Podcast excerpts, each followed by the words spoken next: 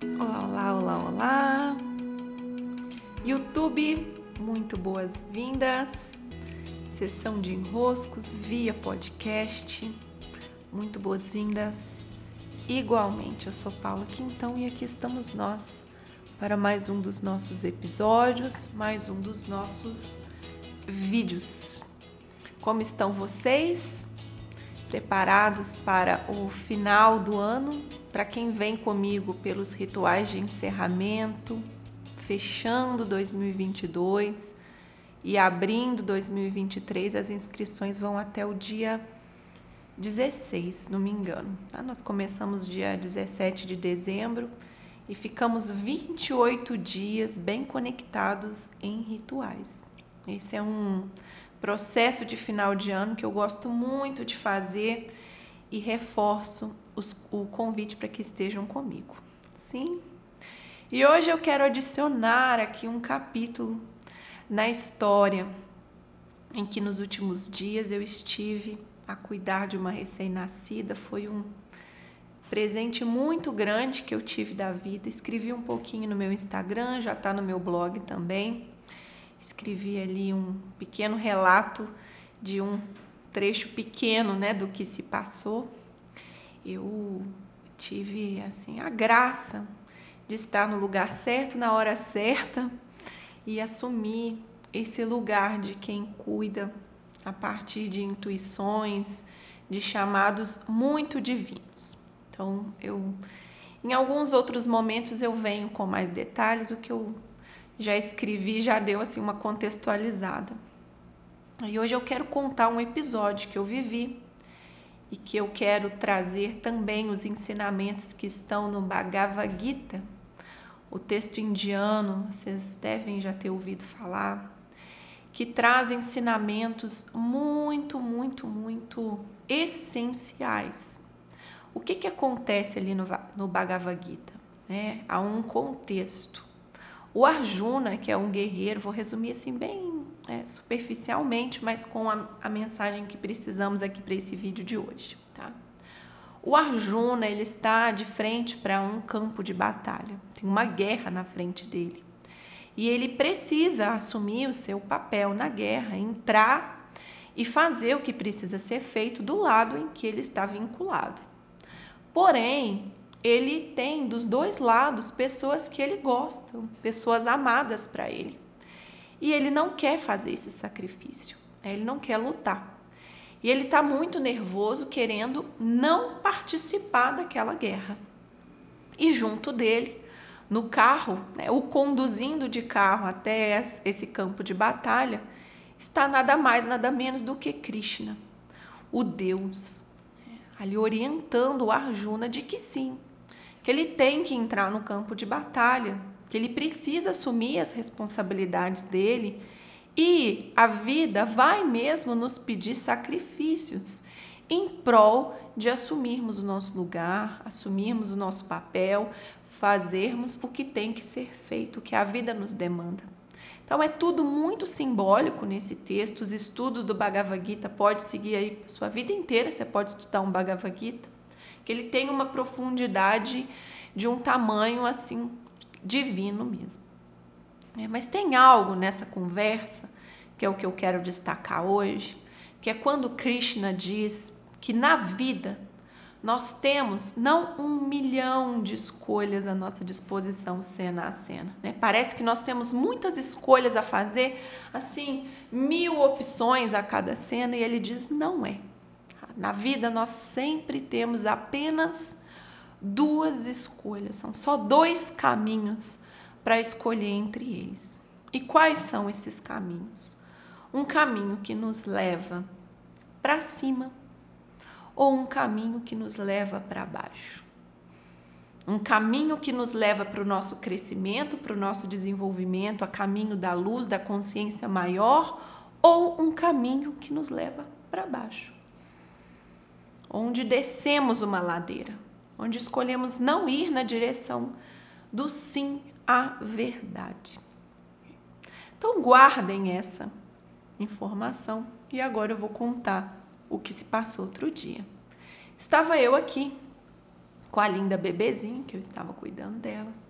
E precisávamos, por causa de alguns requisitos lá do cartão de, de vacina, né? Tem muito tempo. Minha filha completou 24 anos ontem, eu não estava nem lembrando dessa história de cartão de vacina. Eu tinha que fazer ali algumas vacinas, completar alguns testes. E fui encaminhada, por quem estava me orientando, a uma UBS que é próxima aqui de casa. Então lá vou eu, né?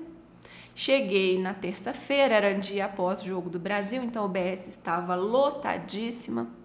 Mas, né, por eu estar com a bebezinha e tudo muito mobilizado em torno daquilo, eu fui logo muito bem atendida por uma assistente social.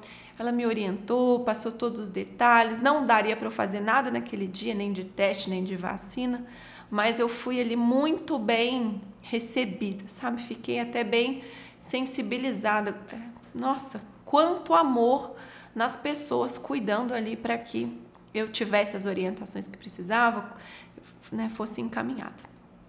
Pronto, terminei ali. Preferi não ir de carro porque eu não ia conseguir estacionar, eu estava com a bebezinha e fui pedir o Uber. Um lugar bem movimentado, horário do almoço. Não achei de jeito nenhum que teria problema com o Uber. E assim me sentei, ainda dentro da UBS, ar-condicionado, né? Apesar de estar muito cheio, estava confortável, tinha onde eu sentar. Pedi o Uber e dali a pouquinho chega o senhor Francisco. Saí da UBS, um sol, um sol, um sol.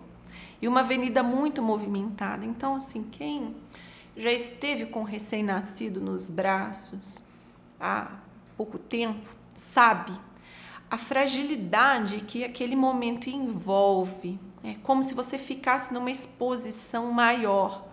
Você tem que cuidar daquele recém-nascido ali num lugar que está barulhento, perigoso, com muita circulação. Mesmo você estando bem, parece que aquilo te coloca numa exposição mais frágil, né? Dali um senhor já me cuidou de eu ficar embaixo de um guarda-sol para não pegar tanto tanto sol muito forte aqui em Manaus, né? Um calor muito grande. Cobri o rostinho do bebê para ele não pegar muito sol. O Uber parou e eu fui até a porta. Tentei abrir a porta, a porta estava trancada.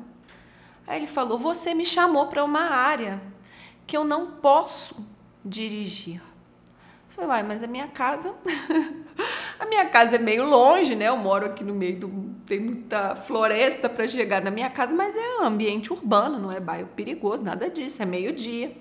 Falei, moço, mas o Uber deixou eu te chamar. Se fosse uma área proibida para você, o Uber nem deixaria chamar.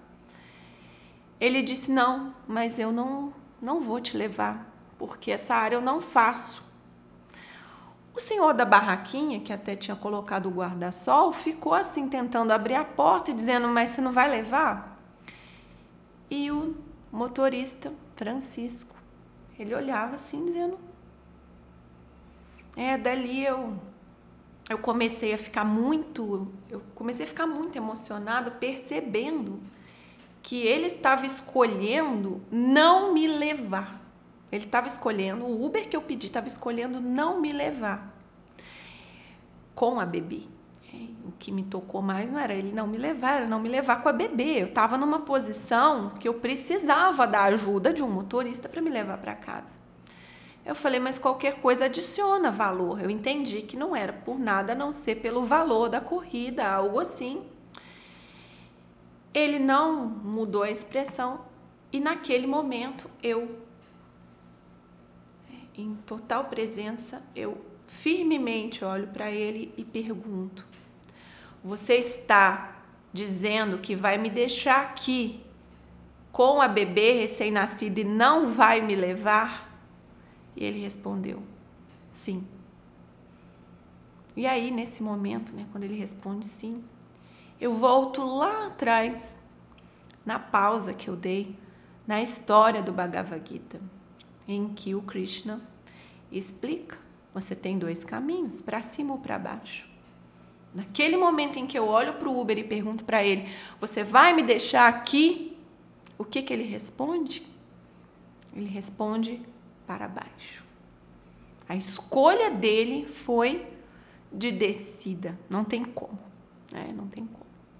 Ali ele escolheu, vou descer. Ah, vou descer aqui, ó, né?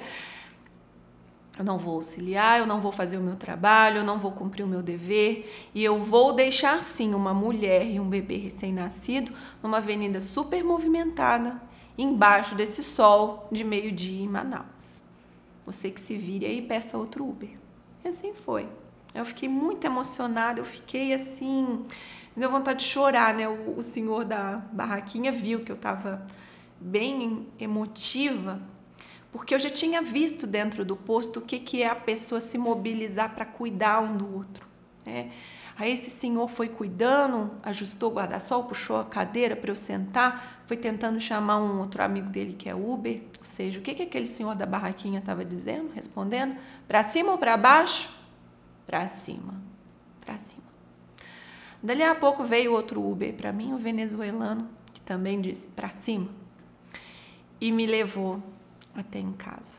Nosso cuidado é em perceber, cena a cena, quando somos convidados a escolher para cima ou para baixo. E podemos, o máximo possível, cada vez mais em um estado de consciência, porque nós dormimos, né? Tem hora que a gente nem percebe que estou escolhendo para baixo, para baixo, por favor, para baixo, né?